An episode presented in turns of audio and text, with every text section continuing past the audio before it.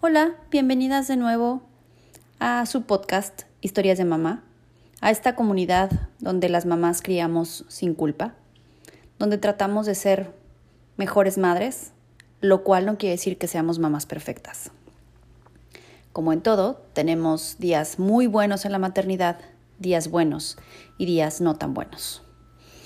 Y hoy quiero platicarte que como mamá siempre tenemos un listado de 300 cosas por hacer por día.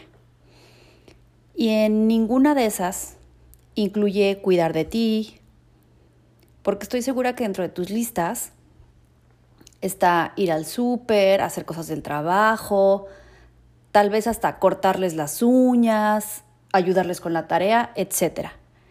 Pero en ninguna hay cosas como comer a tus horas, recordar hacerte un masaje en los pies o simplemente recordar ponerte una mascarilla, lavarte la cara, desmaquillarte, porque a veces tienes 300 cosas que hacer pero ninguna es para ti.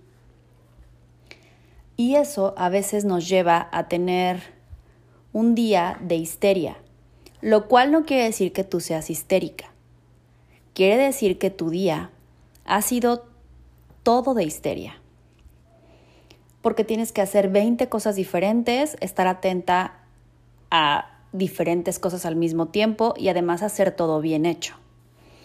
Entonces, yo hoy quiero proponerte que en tus listados intentes incluirte a ti misma, porque de eso depende que tu día sea de histeria o no.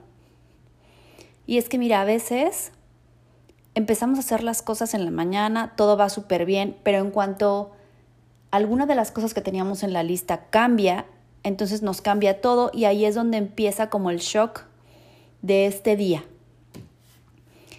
Y no sabemos si detenernos, seguir, volver a empezar. Y es ahí cuando te sientes como acorralada porque no sabes si hacia dónde vas es hacia dónde tenías que ir o simplemente seguir la línea exacta de cómo tú venías organizando tu día.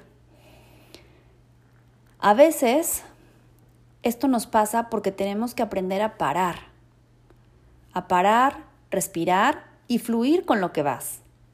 Es decir, si te pasó algo que no venía incluido y eso te hizo cambiar todo el panorama de tu día, entonces trata de fluir, porque así es como están saliendo las cosas.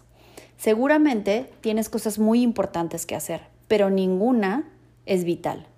Es decir, si no la haces, en ese momento, a esa hora o ese cierto día, no es que alguien se vaya a morir, que alguien vaya a dejar de respirar, que vaya a pasar algo realmente de vital importancia. Entonces, es por eso que debes parar, respirar y fluir. Fluir con lo que va llegando a tu día. Ir tratando de acoplarte, tener resiliencia en lo que está sucediendo contigo.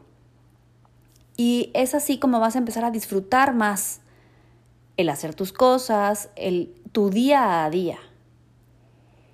Porque a veces tenemos tan marcados nuestros hábitos y nuestras listas de cosas que tenemos que hacer que cuando algo se sale de control es cuando entramos en pánico total.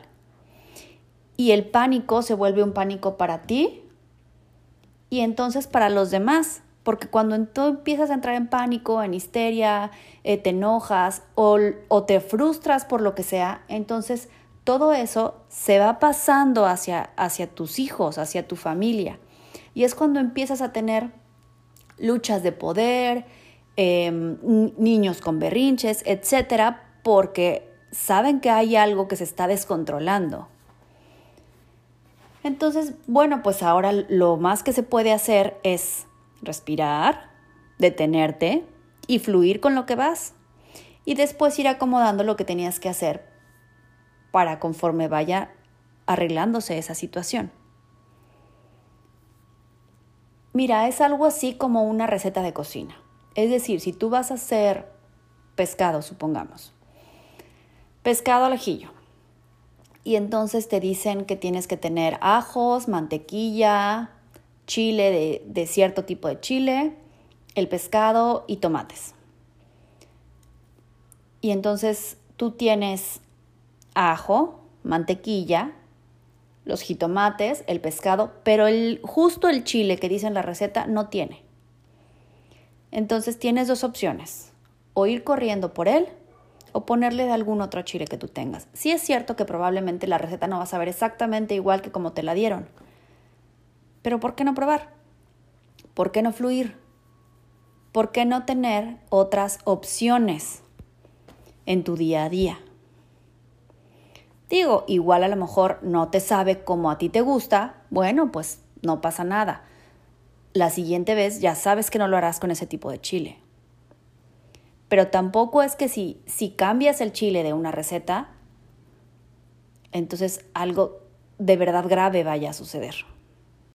Por eso es muy importante que si de vez en cuando las cosas no salen como tú quieres y están, digámoslo así, girando el control de tus cosas, entonces aprendas a darle vuelta y a cambiar de dirección para llegar a la misma meta.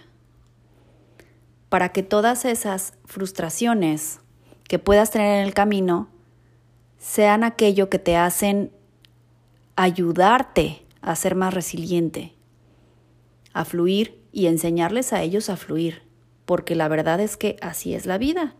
Hay cosas que tenías muy bien planeadas y que sin embargo no salen así. Entonces detente, respira y fluye. Nos vemos la siguiente semana. Espero que lo hayas disfrutado. Bye bye.